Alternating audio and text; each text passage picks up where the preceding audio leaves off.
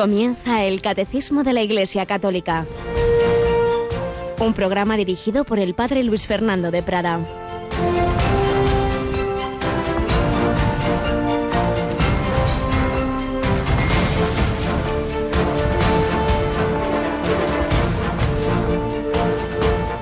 Jesús les decía, no desprecian a un profeta más que en su tierra, entre sus parientes y en su casa. No pudo hacer allí ningún milagro, solo curó a algunos enfermos imponiéndoles las manos y se admiraba de su falta de fe. Alabado sean Jesús, María y José, muy buenos días, queridísima familia de Radio María. Estamos ya en este segundo mes del año, febrero 5 de febrero, una mártir de Catania, Santa Águeda, una mujer de inmensa fe, todo mártir tiene una fe heroica, porque cree en el Señor y en la vida eterna más que en lo que está viendo de que le van a hacer torturas o lo van a matar, y prefiere la vida eterna a esa vida temporal. ¡Cuánta fe! implica el martirio de millones de cristianos, niños, jóvenes, mujeres, hombres, mayores, de toda condición, en todos los lugares del mundo, en todos los continentes, siempre ha habido mártires.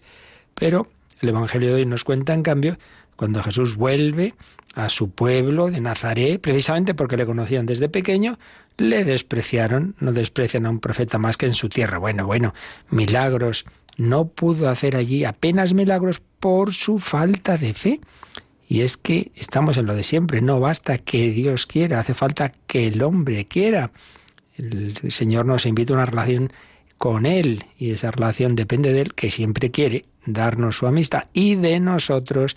Y precisamente esa relación sobrenatural se empieza con la fe, es la virtud fundamento de la vida cristiana, el apoyarnos en el Señor y ya como consecuencia viene lo demás. Pero si no tenemos fe, por eso cada día hay que decirle, Señor, aumentanos la fe. Pues también se lo decimos hoy, aumentanos la fe. La fe se aumenta pues especialmente en la comunicación con el Señor, en los sacramentos de una manera muy particular, en la oración. Hay ahí como un círculo no vicioso sino virtuoso, porque tenemos fe, hacemos oración y al hacer oración se aumenta nuestra fe y viceversa, y va aumentando la fe y vamos deseando estar más con el Señor, pero también con el ejercicio de las diversas virtudes, precisamente pues en el trato con unos, con otros, en la viviendo la vida cristiana, vamos viendo que se cumple el evangelio, que es verdad que haciendo el bien al prójimo, pues tenemos una alegría inesperada, que, que, uno se cansa trabajando por los demás, pero luego se queda lleno de amor, etcétera, etcétera. Se va cumpliendo el Evangelio, va viéndose que es verdad lo que el Señor nos dice, todo eso va incrementando nuestra confianza en el Señor, porque la fe primero es el apoyo personal en el Señor Jesús, en el Padre, en el Espíritu Santo, y como consecuencia luego ya creemos todo lo que nos ha dicho. Antes que ser adhesión a una doctrina es adhesión a una persona y luego ya a lo que esa persona nos ha enseñado. Nosotros sí creemos en Jesucristo y le pedimos a la Virgen María que cada vez creamos más. Señor, aumentanos la fe. Y decíamos que la oración pues contribuye mucho a aumentar nuestra fe. Bueno, tenemos hoy con nosotros a Cristina Rubio. Buenos días, Cristina. Muy buenos días, padre. Pues tenemos en Radio María muchas oraciones, pero hay una una vez al mes de una especial dimensión, ¿verdad? Sí, es una esa hora santa ya tradicional en esta emisora que todos los jueves anteriores al primer viernes a las 11 de la noche pueden seguir nuestros oyentes pues a través de las ondas y con imágenes normalmente a través de nuestra página web. Un momento muy especial que disfrutamos, la verdad es que mucho. Así es, así que como ya este viernes, pasado mañana es primer viernes de mes, pues la víspera, que es mañana jueves, tenemos esa hora santa, 11 a 12 de la noche, una hora menos en Canarias. Estamos en adoración al Santísimo Sacramento expuesto en la capillita de Radio María. Es pequeñita, pocas personas pueden venir, pero por eso pues os invitamos a ampliar esa capilla en el mundo entero, porque es una hora santa seguida en todos los continentes gracias a Internet incluso pues si funciona, que a veces fallan las cosas, pero normalmente con imágenes podéis entrar virtualmente, como dicen, en nuestra capilla. Pero bueno, lo principal es unirse en oración, en ese rato de oración, de meditación de la palabra de Dios, de pedir unos por otros. Ya sabéis que recibimos muchas intenciones de oración hasta hoy. Mañana ya no, porque Hoy ya las personas voluntarias que las están recopilando, pues las pasan a un documento que se pone al pie del altar. Pero en cualquier caso, el Señor las conoce y aunque no las enviéis, pues siempre se pueden eh, poner en oración. También hay quien las pone en, las redes sociales, en Facebook, mañana durante la hora santa. Pero insisto, lo principal, el Señor lo sabe, es que nos unamos en oración mañana por la noche ante el Santísimo Sacramento. Pedimos unos por otros estamos en adoración a Jesucristo. Pues nada, le pedimos al Señor que aumente nuestra fe. Bueno, por cierto, decíamos que a veces falla la técnica.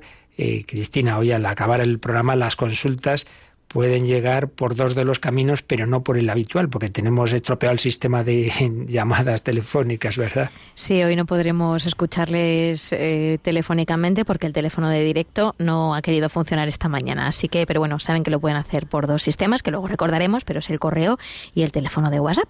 En efecto, el correo catecismo arroba radiomaria.es, durante el programa si queréis escribir alguna consulta, y ya hemos inaugurado también que ese número de WhatsApp que usamos para testimonios y para las peticiones de oración en el programa Entre Amigos, también si queréis mandar alguna pregunta, si queréis dilo ya para que tomen nota nuestros oyentes de que ahí siempre se pueden hacer consultas teológicas, no de cosas que no tienen que ver con esto, claro. Claro que sí, es el 668 594 383. Bueno, pues luego lo recordaremos al final. Estamos ya en esa parte final del, de resumen del artículo Creo en la resurrección de la carne. Pues vamos también a, en esta primera sección testimonial a seguir recordando pues eh, testimonios que tienen que ver con, con la vida eterna, con la muerte, con cómo un cristiano se, se prepara y afronta esa última etapa de nuestra vida, el encuentro con el Señor.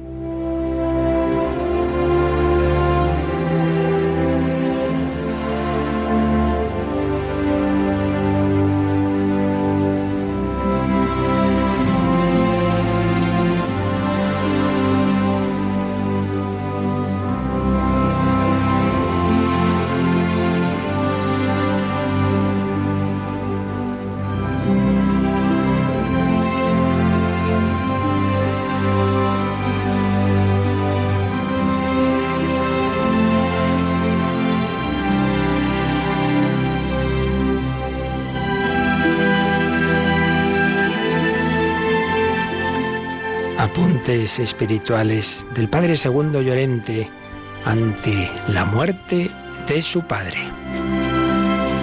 Muchas veces hemos hablado en Radio María de aquel gran misionero jesuita que fue el Padre Segundo Llorente, un hombre humilde, sencillo, de una familia de labradores, ganaderos, castellano, de, pura cepa, de, de fe católica, de nuestras tierras y que sintió esa llamada del Señor a ser sacerdote, luego a ser jesuita y finalmente sacerdote jesuita, misionero y concretamente en Alaska, 40 años en Alaska en unas condiciones durísimas, pues allí dando testimonio de la fe, cuidando de sus esquimales. Pero también el misionero tiene familia, y también pues sufre y sobre todo en aquella época en que había muchas menos, muchas menos comunicaciones pues con lo que ocurre a su familia. Y bueno, y hoy vamos a recordar cómo contó, cómo vivió la noticia que le llegó,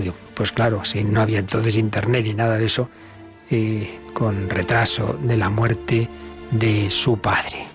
Luego contó en unos escritos que se publicaron en 1946 en una revista misionera famosa, El siglo de las misiones. Escribía así el padre segundo Llorente. El avión que tantas alegrías me ha traído estos años en tantas cartas de amigos y entusiastas de las misiones, me trajo antes de ayer la noticia de que mi padre acababa de fallecer en su casa, confortado con los santos sacramentos. Dios nuestro Señor me preparó gradualmente para la noticia. En el fajo de cartas, recibían cartas cada poco tiempo, era muy difícil la comunicación entonces, y llegaba un montón de cartas y las iba abriendo una detrás de otra, y empezó por las más antiguas. En el fajo de cartas había una de mi padre, que leí enseguida. En ella me ponía al tanto de mil negocios caseros. Decía casualmente que mientras él me estaba escribiendo, mi madre estaba haciendo un queso con leche de vaca. Qué cuadro tan bíblico y patriarcal, con los ricos que saben los quesos frescos. Terminaba así la carta. Lo único que deseamos es que vengas alguna vez a estas tierras, pues estás expuesto a no volvernos a ver ni a madre ni a mí, por estar delicados e ir ya para viejos. Igualmente nosotros a ti. Y con esto me despido hasta cuando Dios quiera. Era la primera vez que me decía que estaba delicado. Lo de viejo no es para alarmarse, que son 65 años. Lo de irme de estas tierras es una corazonada de padre que no solo se explica, sino que hasta cierto punto se exige. Si me hubiera dicho que no volviera a España, me hubiera puesto de mal humor. Pongamos cada cosa en su punto. Para Llorente tenía muy buen humor. Vi luego la carta de mi hermano Amando, jesuita también, diciéndome que al padre lo habían operado y quedaba muy grave. Se me alteró un tanto el pulso, pero seguí leyendo cartas con sellos de todos los colores.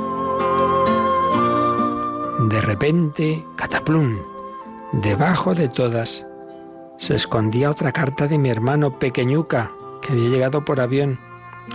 La abrí temblando y no leí más que dos líneas. Segundo, tengo que darte la dolorosa noticia de que desde hoy somos huérfanos de padre.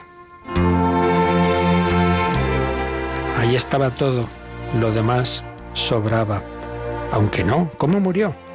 Recibidos los últimos sacramentos. Ahora sí, todo lo demás estaba de sobra. Eran las diez de la noche y dormían todos en Aculurac con la paz del justo.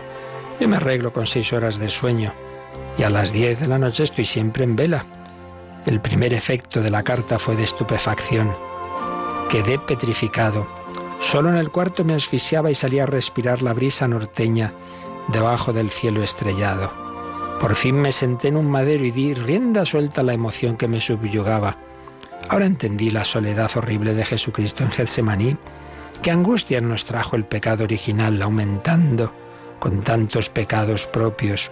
Sentado en el madero y sollozando solo, Dios no quiso que lo estuviera del todo. Blondie, la perra fiel de Aculurac, se me acercó con cara tan triste o más que la mía y me pasó el hocico por el rostro cien veces, como quien tiene derecho a compartir y a enjugar lágrimas. Bien, Blondie, tú y yo, tú y yo, seremos siempre dos, tú y yo. Esa perrita se daba cuenta de la pena que tenía el padre Llorente.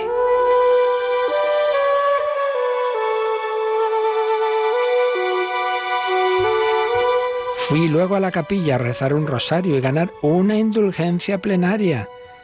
Desde hoy las almas del purgatorio me son más queridas y hago propósito de quintuplicar los sufragios. Jesús en el sagrario, llena el vacío de mi corazón y vuelvo a recobrar la paz alterada. Sin el sagrario, la vida no merecería vivirse. Con el sagrario todo se torna luz, paz, esperanza y gozo interno, que redunda en los mismos huesos. Al ir a decir misa por la mañana, mandé a la hermana sacristana que retirase los colores blancos que tenía preparados y pusiera los negros, pues pensaba decir misa de requiem, entonces en vez de color morado se usaba el negro para las misas de difuntos. Salí a celebrar vestido de negro, Centenares de veces lo había hecho, loado sea Dios, pero al hacerlo ayer me pareció celebrar de verdad en el entierro. Antes de empezar me volví al pueblo y les di la noticia, rogándoles ofreciesen la misa y comunión por el alma de mi padre, que había fallecido en España hacía quince días. La misa me impresionó más que la primera que dije. ¿Quién iba a pensar cuando él, mi padre, me enseñó a ayudar a misa? que la iba a celebrar yo por él aquí, en las lomas del Polo Norte, rodeado de esquimales, a quienes yo les daría la noticia en una lengua que él no escuchó jamás.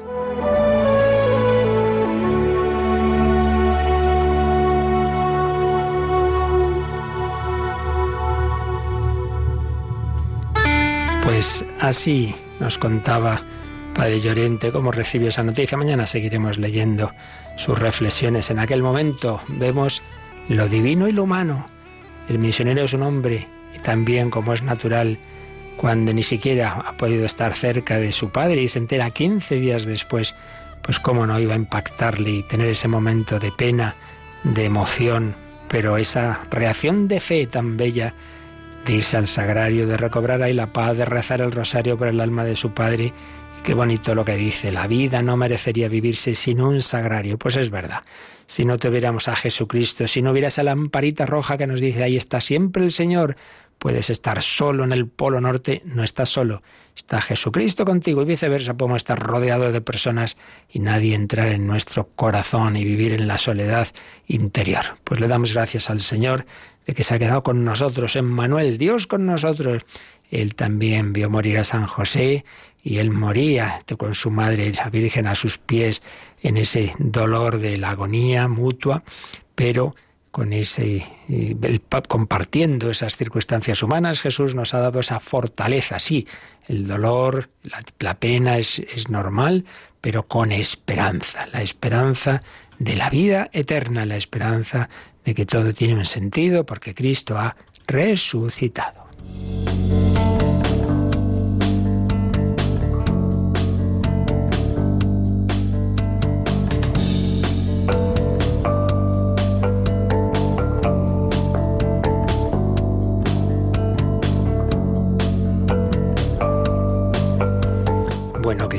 Me veo tus ojos con lagrimitas, ¿verdad?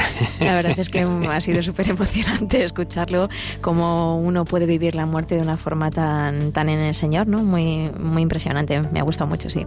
Sí, la verdad es que era un hombre extraordinario, eso, muy humano, muy sencillo, muy simpático, pero a la vez es un hombre de fe, siempre sonriente, pues son los santos de cada día que han dado la vida con sencillez, por lo normal.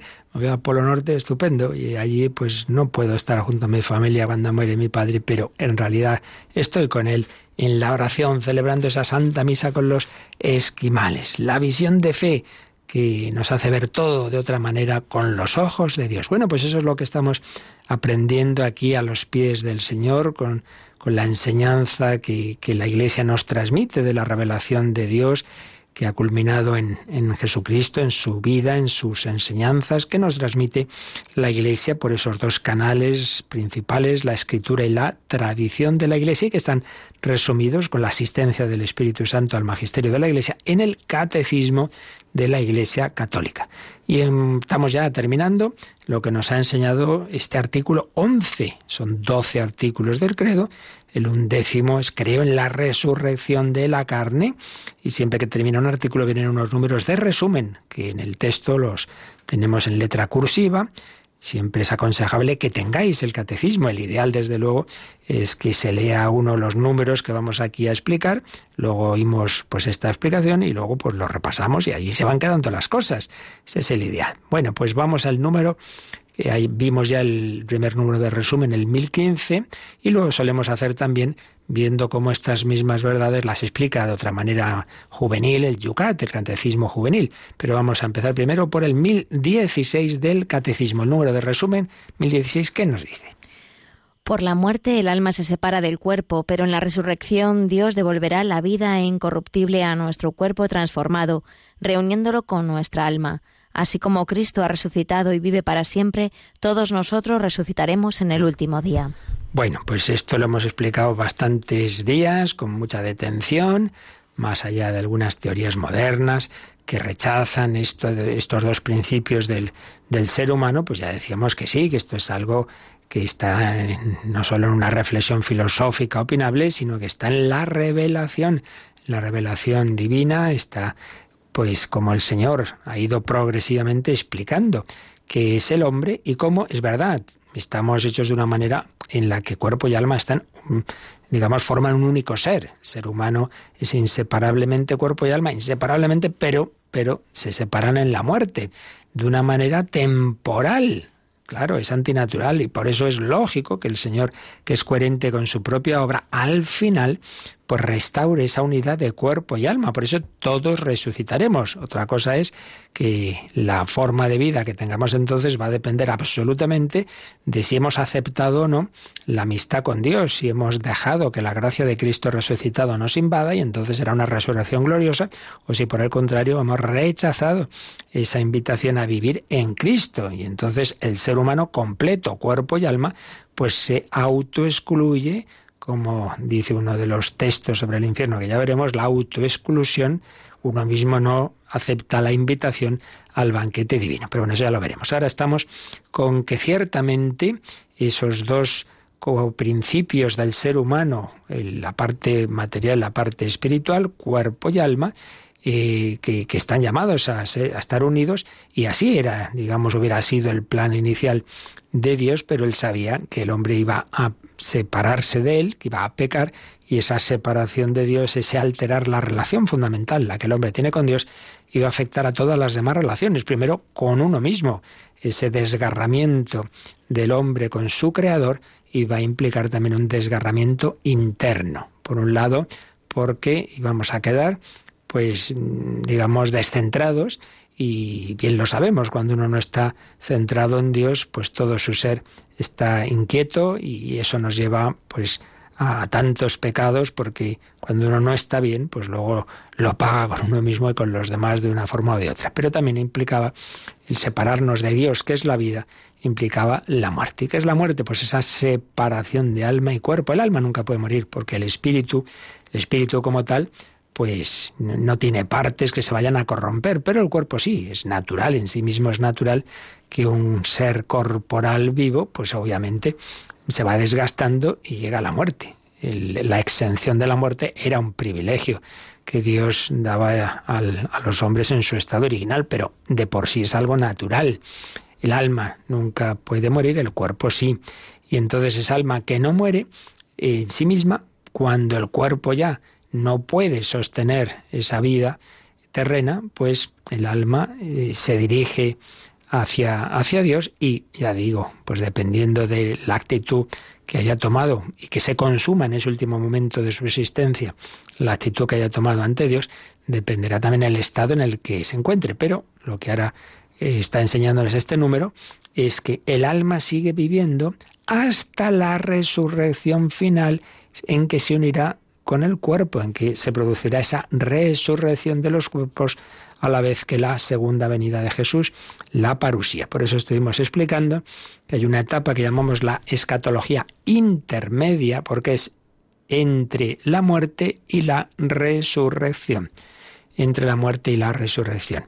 El alma sigue viviendo, pero le falta el, complemento, digamos, el expresarse corporalmente eso se producirá en la resurrección de los cuerpos y falta también que se acabe de completar el cuerpo místico de Cristo. Todas las demás personas que a lo largo de la historia van a venir a este mundo y que, y que aceptarán la llamada a entrar en, en, la unión con Dios, en el cuerpo místico de Cristo, pues eso ya al final de la historia, cuando ya termine esta historia terrena, cuando Dios decida de crear seres humanos, pues ahí ya se producirá esa consumación final ese juicio final, esa resurrección universal y mm, ya las, las, personas, ya todas ellas resucitadas, o la última generación que viva entonces en, en la tierra sin haber pasado por la muerte, serán transformados. Por eso dice, por la muerte, el alma se separa del cuerpo, pero en la resurrección Dios devolverá la vida incorruptible a nuestro cuerpo transformado, reuniéndolo con nuestra alma. Y por supuesto siempre todo ello se basa en, en aquel en quien esto ha ocurrido anticipadamente, que es Cristo. Cristo también se separó alma y cuerpo. Por eso el alma descendió a los infiernos, decimos. Siempre hay que explicar que los infiernos, el Seol que habla el credo, no es el infierno como tal, de los que han rechazado a Dios, sino esa situación que había hasta la redención de todas las personas que que habían aceptado la gracia de Dios, que habían aceptado, sea en el pueblo de Israel, esa revelación divina, o sea, pues por caminos misteriosos que solo Dios sabe, hubieran aceptado la, la gracia divina y que estaban en la espera de, de, la resurrección de Cristo, para también ellos poder en sus almas entrar en el cielo. Pero lo que decíamos, el alma de Cristo desciende al Seol, su cuerpo está en el sepulcro hasta que resucita. Eso que ocurre en él al tercer día, en nosotros ocurrirá al final de la historia. Por eso dice este número, así como Cristo ha resucitado y vive para siempre, todos nosotros resucitaremos en el último día. Bien, esto es lo que ya digo, no vamos a volver a explicar todo lo que hemos visto con detención en los números del catecismo anteriores, aquí es un resumen, pero también vamos a ver cómo resume esto mismo el, el Yucat, ese catecismo juvenil. Vamos a ver el número correspondiente sería el, el, el 154. El Yucat empieza siempre con una pregunta. La pregunta del 154 es, ¿qué pasa con nosotros cuando morimos? ¿Y qué responde el Yucat, Cristina? En la muerte se separan el cuerpo y el alma. El cuerpo se descompone mientras que el alma sale al encuentro de Dios y espera a reunirse en el último día con su cuerpo resucitado. Veis, es prácticamente lo mismo dicho de otra manera. El cuerpo queda aquí, el cuerpo se descompone, pero el alma sale al encuentro de Dios. Y a la luz de Dios ve, verá el alma pues esa situación suya. Eso ya lo veremos después. El alma sale al encuentro de Dios y espera a reunirse en el último día, el último día de la historia, con su cuerpo resucitado. Siempre hay una primera respuesta sintética del Yucat y luego lo desarrolla un poquito más en el siguiente párrafo. A ver. El cómo de la resurrección de nuestro cuerpo es un misterio. Una imagen nos puede ayudar a asumirlo. Cuando vemos un bulbo de tulipán, no podemos saber qué hermosa flor se desarrollará en la oscuridad de la tierra. Igualmente no sabemos nada de la apariencia futura de nuestro nuevo cuerpo. Sin embargo, San Pablo está seguro. Se siembra un cuerpo sin gloria, resucita glorioso. Bueno, pues eh, aquí añade una imagen muy bella eh, dice un bulbo de tulipán que, que luego va a dar lugar a, a, una hermosa flor. Y bueno, pues digamos, en este sentido hay muchos ejemplos, ¿no? Una semillita de tantas plantas o aquel gusano de seda y luego en lo que se va a convertir. Sí, la naturaleza nos muestra ejemplos de transformaciones asombrosas. Bueno, pues este cuerpo que aquí se siembra en debilidad, pues será un cuerpo glorioso y desde luego en aquel que acepte la resurrección de Cristo, pues un cuerpo lleno de esa gloria, de salud que Cristo resucitado nos quiere dar a todos. Benedicto XVI tuvo una frase en alguna ocasión que recoge aquel yucat. Dice, también para el cuerpo hay espacio en Dios. También para el cuerpo hay espacio en Dios.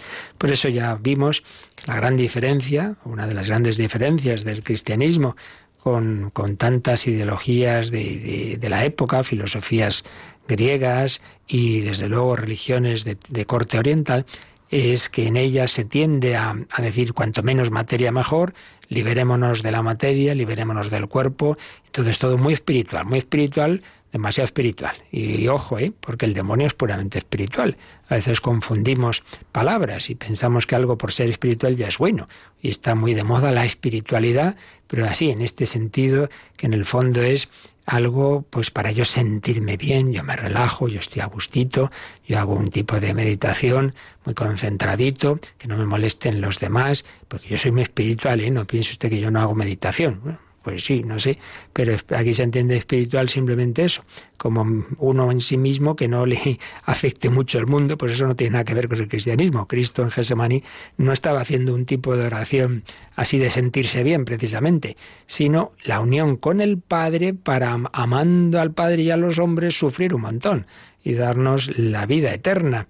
No, no, es distinto. La espiritualidad eh, cuando hablamos de espiritualidad en términos cristianos, espiritualidad no viene simplemente de mi espíritu, sino del Espíritu Santo, que es espíritu de amor, el espíritu que movió a la humanidad de Cristo a dar la vida, y un espíritu que resucita su cuerpo, lo resucitó al tercer día y nos resucitará a nosotros. También para el cuerpo hay espacio en Dios. ¿Cómo será? Bueno, aquí es donde no hay que empezar a, mover ahí la imaginación, ya lo hemos dicho muchas veces, que hay típicas preguntas que, que, no sabemos, porque Dios no nos revela cosas para saciar nuestra curiosidad, sino para decirnos cómo tenemos que actuar, eso es lo importante.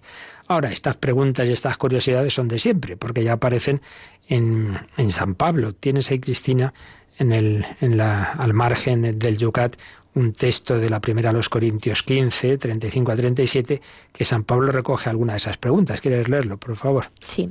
Alguno preguntará, ¿y cómo resucitan los muertos? ¿Con qué cuerpo vendrán?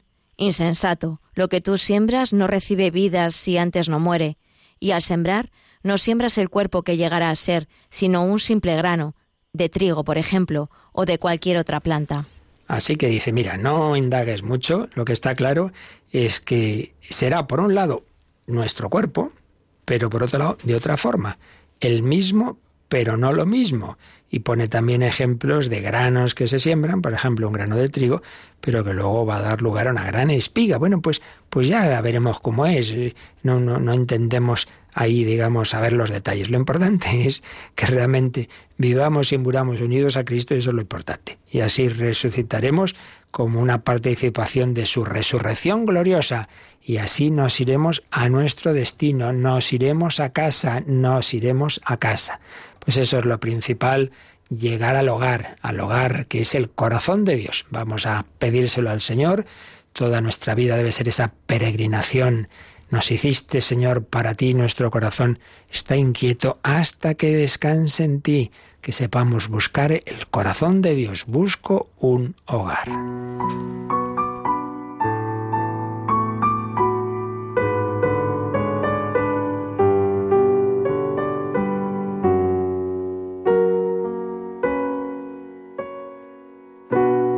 Busco un hogar cansado ya del camino, rotos mis pies peregrinos de vagar por este mundo, el que ahora huyo herido, guiado solo por mis ansias de volar,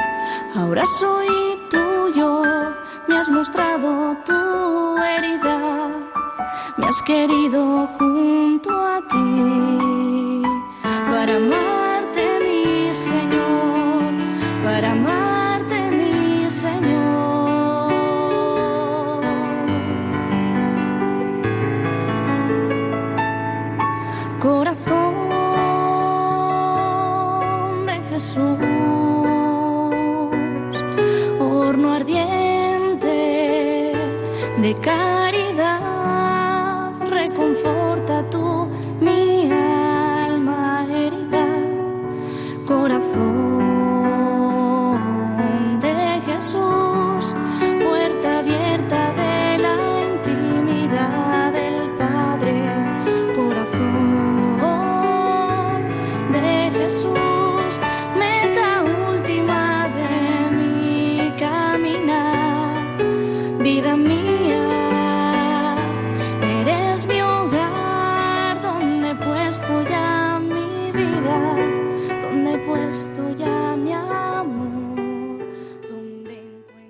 Catecismo de la Iglesia Católica en Radio María. Corazón de Jesús, meta última de mi vida, mi hogar. Pues es lo único que importa, que cada vez entremos más en ese corazón de Dios hecho carne, en el corazón de Cristo, que vivamos unidos a Él y así también moriremos unidos a Él y así también estaremos eternamente en Él. Si eso es lo único que importa al final, pero eso no quiere decir desentendernos de este mundo, porque precisamente nos unimos a Él en el amor a Él presente en la Eucaristía y presente en los hermanos y en todas las dimensiones de la vida. Por eso decíamos, el cristianismo no es un espiritualismo de evasión, yo sentirme bien y allá los demás. No, no, no, no, no. Lo que hagáis a uno de estos, a mí me lo hacéis. La carne presente en, nuestro ser, presente en el Hijo de Dios hecho carne, la carne que tenemos que atender en nuestros hermanos necesitados. Pues seguimos viendo cómo el, el resumen que hace el Catecismo, ahora en el 1017, nos habla precisamente de la resurrección de esta carne. Leemos este número 1017, Cris. Creemos en la verdadera resurrección de esta carne que poseemos ahora no obstante, se siembra en el sepulcro un cuerpo corruptible, resucita un cuerpo incorruptible, un cuerpo espiritual.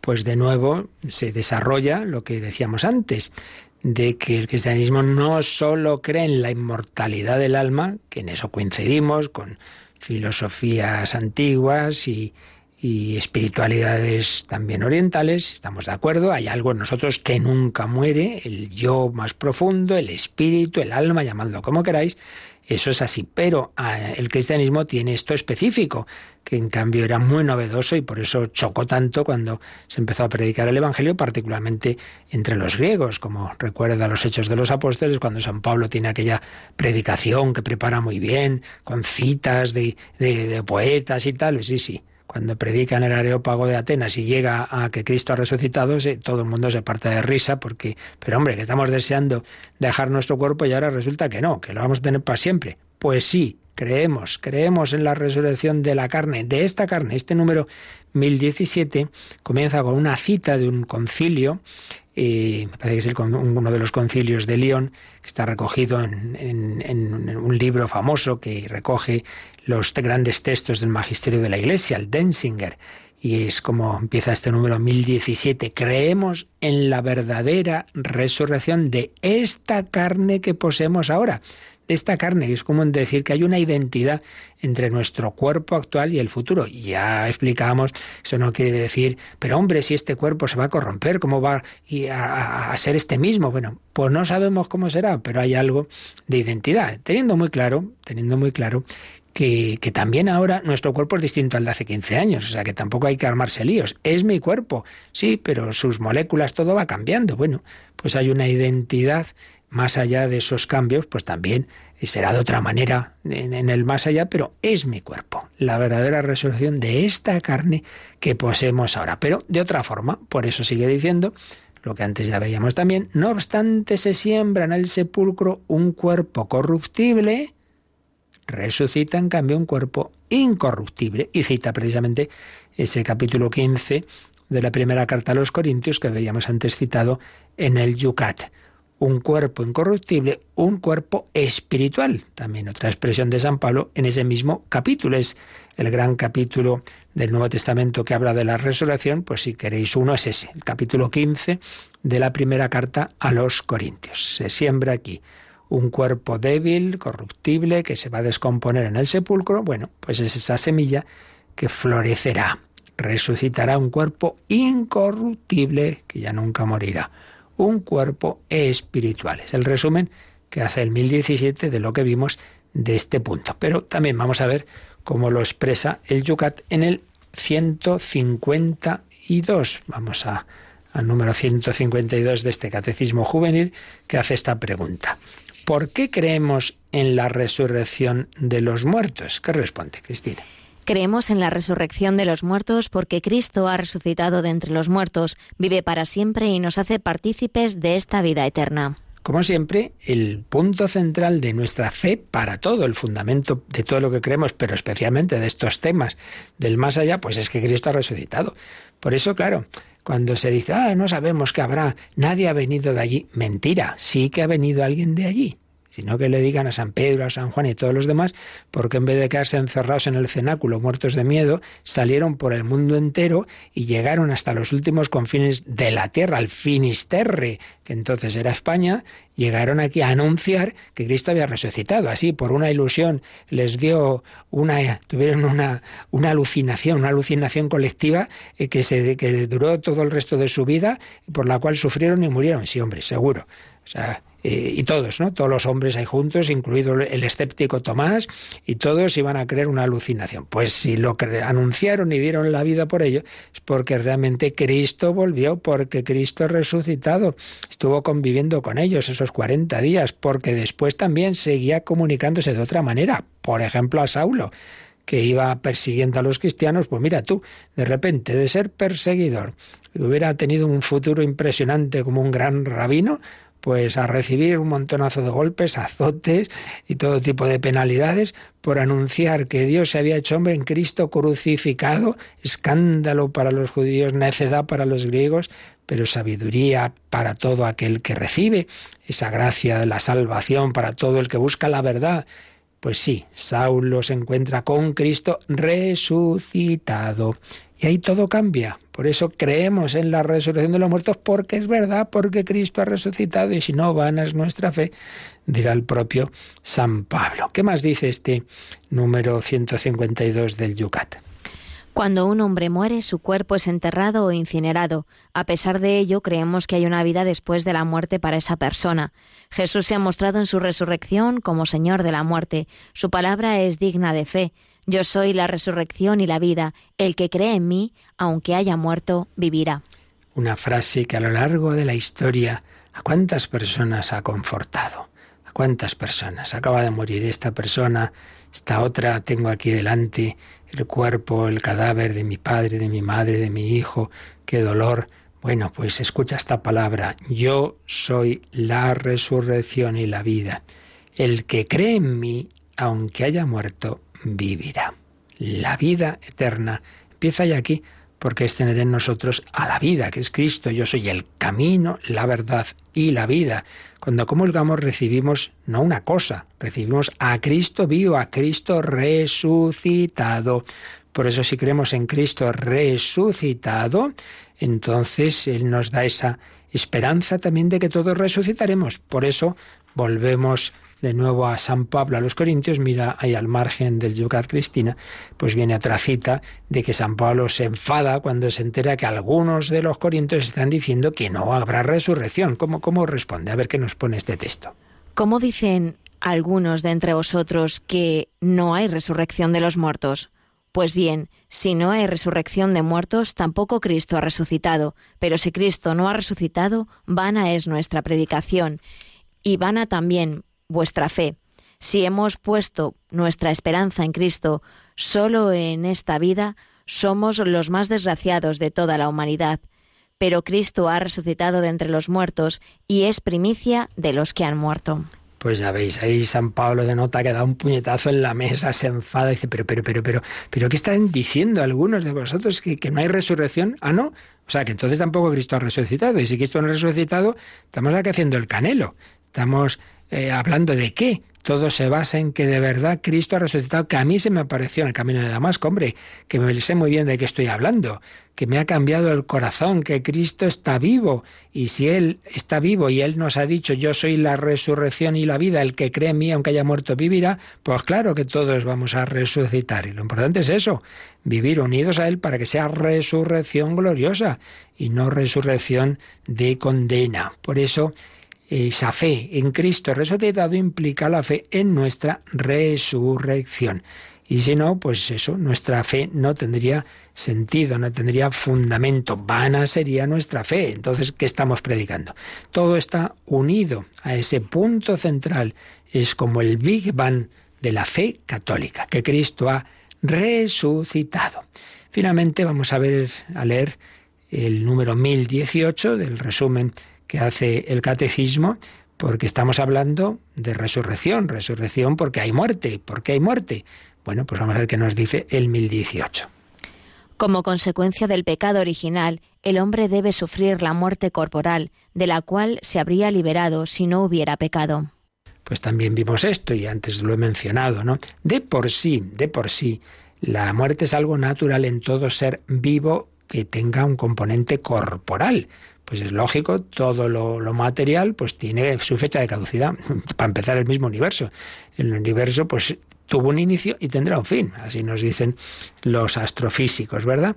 Bueno, pues más claro lo vemos en todos los seres que, hay en, la creación, que hay en, en el universo, pues desde una plantita, desde un árbol, podrá vivir siglos, pero antes o después, pues claro, tiene su, su, su tiempo y todo ser vivo, pues es natural, va envejeciendo, tal. eso es lo natural. Pero la revelación nos dice que Dios creó al hombre en una situación muy especial, de una unión íntima con Él, y que si se hubiera mantenido en esa unión con Él, pues le hubiera pasado lo que esperamos de la última generación de la historia, que sin pasar por la muerte, pues será transformada eh, ese ser, esa naturaleza será transformada eh, sin pasar por el desgarrón de la muerte. No fue así, el hombre se separa de Dios y entonces, bueno, pues aquello que es de por sí natural es lo que de hecho va a ocurrir y nos ocurre. Como consecuencia del pecado original, el hombre debe sufrir la muerte corporal de la que se habría liberado si no hubiera pecado, pero que en realidad es participar de algo que en sí mismo es, es natural en el ser corporal, que, este cuerpo pues se descompone hubiera sido liberado si se hubiera mantenido en esa amistad con Dios. No es así, pero bueno, Dios lo sabía, Dios lo ha permitido en un plan, un plan distinto, en el que permite ese mal y permite el pecado y permite la muerte, pero si lo permite, todas las cosas malas que Dios permite es porque puede sacar un bien mayor. Y desde luego el bien de la redención, de que Dios nos iba a enamorar mostrándonos su amor, asumiendo nuestra condición humana herida, asumiendo el dolor, asumiendo la cruz, asumiendo la muerte y venciéndola con la resurrección. Bueno, pues un plan distinto, pero en el que se manifiesta mucho más el amor. Bueno, seguiremos, nos queda un número de resumen y alguna reflexión más que haremos, ya lo veremos el próximo día y ahora pues tenemos ese momento de consultas, ya os decía que hoy no nos va el, sistema telefónico, pero sí tenemos ya algunas consultas por WhatsApp y por, y por correo electrónico. También acabo de mencionar, estamos hablando de la muerte y acabo de mencionar los astrofísicos. Anteayer fallecía un jesuita cuyas charlas hemos podido también disfrutar y, entrevistas en algunos programas eh, con frecuencia en Radio María, el padre Manuel Carreira, un jesuita sabio, bueno, de, un hombre de fe, humilde, que estuvo en un equipo de, un premio Nobel, descubridores del neutrino, en fin, que no era un cualquiera, era un hombre de, inmensa formación científica y a la vez un hombre de fe, el padre Carrera, fallecido, pues ahora él está viendo aquello de lo que muchas veces habló, de estas realidades del más allá, también habló de la resurrección de Cristo, de la sábana santa, en fin.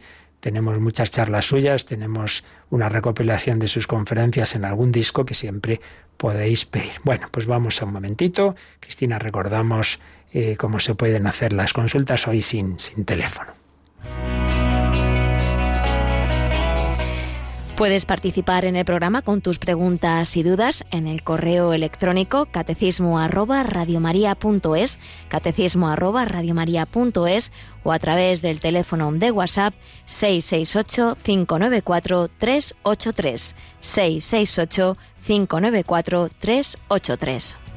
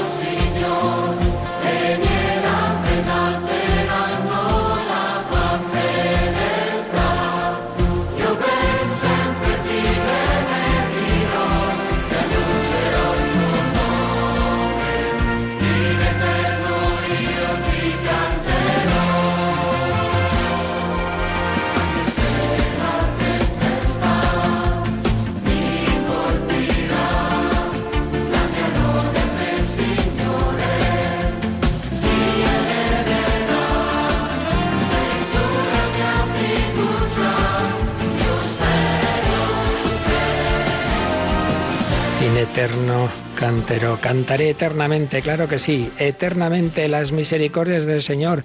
Lo que no sé si nos hace tiempo, tenemos aquí no la eternidad, sino unos minutos para bastantes consultas. Bueno, vamos a ver, como tiene que ver con lo que acabamos de ver, Cristina, la última que ha llegado al WhatsApp, ¿nos la quieres leer? Eh, la última dice, gracias por sus explicaciones, ¿cuál es la explicación de los cuerpos incorruptos de los santos de los altares?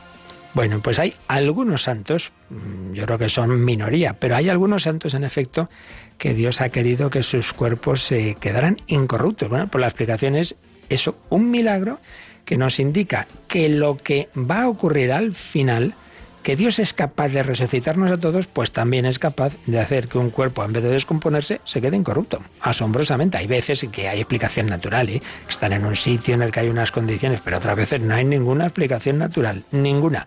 Y a veces incluso ocurre en algún caso que el cuerpo sí se ha corrompido, pero, por ejemplo, los ojos que vieron a la Virgen no.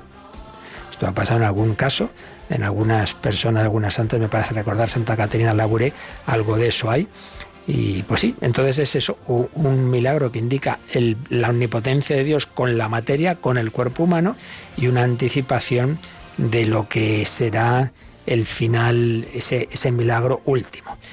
Precisamente se llama milagro, la persona que nos escribía, bueno, agradece el programa, felicita, etcétera. Entonces, bueno, se hace una pregunta que le viene a la cabeza. Dice, ¿puede ser que el morir sea tan gratificante tan gratificante que Dios nos pusiera la barrera del miedo a la muerte, para no querer morir y así cumplir nuestra misión en la tierra.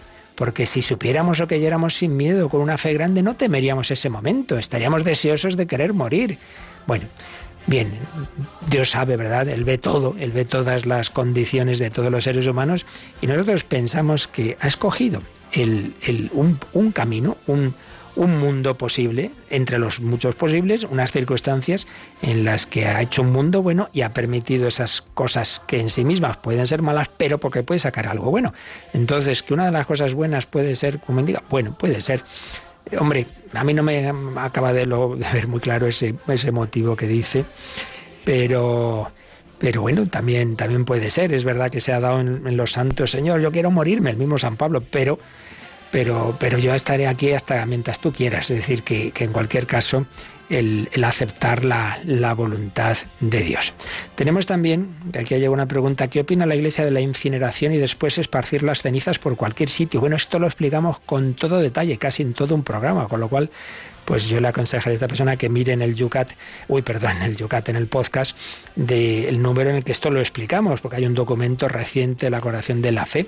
Entonces, bueno, ahora lo resumo en medio minuto, pero ahí está explicado con todo detalle. Primero, eh, es preferible siempre más conforme a la fe cristiana la inhumación, pero por razones prácticas se puede hacer la incineración siempre que no signifique falta de fe en la resurrección. Se puede hacer. La incineración se puede hacer, pero en el fondo lo que hace es acelerar el proceso de descomposición del cuerpo que también se va a dar en la inhumación. Entonces, esas cenizas se deben enterrar en un lugar sagrado, pero lo que no se puede hacer es, la pregunta que hace aquí es esparcirlas. Pues no, eso no. Deben estar eh, guardadas pues como, como, como, como se hace en, el, con, con en la inhumación. Entonces, no ni esparcirlas ni tenerlas ahí en, en la alacena de, de, la, de la cocina. De acuerdo, pero ya digo que esto lo explicamos con todo detalle. Eh, comentando un documento la Coronación de la Fe, pues hace unas semanas, y lo tenemos ahí en el Yucat, uy, dale con el Yucat, en el podcast de, de, Radio, de Radio María. A ver, Cristina, ¿qué más? La última que nos ha llegado. Sí, dice, hola, buenos días, soy Juan Carlos Ruiz de Olivares de Sevilla. Una de tantas preguntas que me hago aunque no me apartan de la fe que Dios me ha dado y me sigue dando. ¿Qué pasa en el caso de familiares a los que tanto amamos y no llegan a la salvación? Si nos salvamos, ¿no sufriremos por ellos?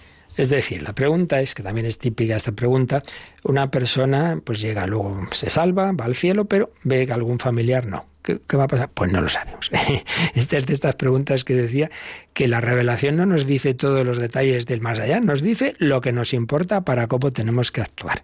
Entonces, ahí básicamente yo, cuando se ha oído esta pregunta o alguien que ha intentado responder, primero repito que no podemos decir nada con certeza, porque con certeza son las cosas que Dios nos ha enseñado como algo seguro para nuestra vida, para nuestra fe. Esto no nos hace falta saberlo para saber cómo tenemos que actuar. Eso para empezar. Ahora, hay como dos, dos posibles respuestas que ya digo, pues que no tenemos certeza de ninguna de ellas, ¿no? Una sería decir, pues bueno, en ese momento eh, uno ve que, que, esa persona libremente ha preferido lo otro y evidentemente pues sí, es algo que es que objetivamente hablando es malo y que Dios no lo quiere, pero no va a implicar un sufrimiento porque el, gozo que de, de, lo que significa el cielo, pues va a hacer que ese otro pues no se experimente como un sufrimiento. Y otra, en cambio, decir, hombre, pues algo ahí, algo habrá siempre una penita, pues puede ser, pero ya digo que no tenemos respuesta para ese tipo de cuestiones porque Dios no nos ha respondido eso, porque no nos lo ha dicho, porque repito, lo que nos ha dicho es lo que nos hace falta sobre cómo tenemos que actuar. Bueno, teníamos más cosas, mañana empezaremos antes la respuesta a las cuestiones y así pues podemos ir respondiendo a todo lo que también lo que queráis enviarnos ahora al correo o a este WhatsApp, pues si Dios quiere, mañana lo, lo, lo vemos. Y ya os digo que que mañana por la noche tenemos hora santa, que encomendemos también al Padre Manuel Carreira. Y bueno, yo esta noche os espero también a las 11, 10 en Canarias, en ese otro programa de diálogo con el mundo contemporáneo. Hoy, precisamente, también eh, tendremos un testimonio precioso de una mujer que se ha quedado viuda tras más de 50 años de vida matrimonial. Hablaremos de amor, de fidelidad, de matrimonio en el hombre de hoy y Dios esta noche. Y ahora pedimos al Señor su bendición. La bendición de Dios Todopoderoso, Padre, Hijo y Espíritu Santo, descienda sobre vosotros. Alabado sea Jesucristo.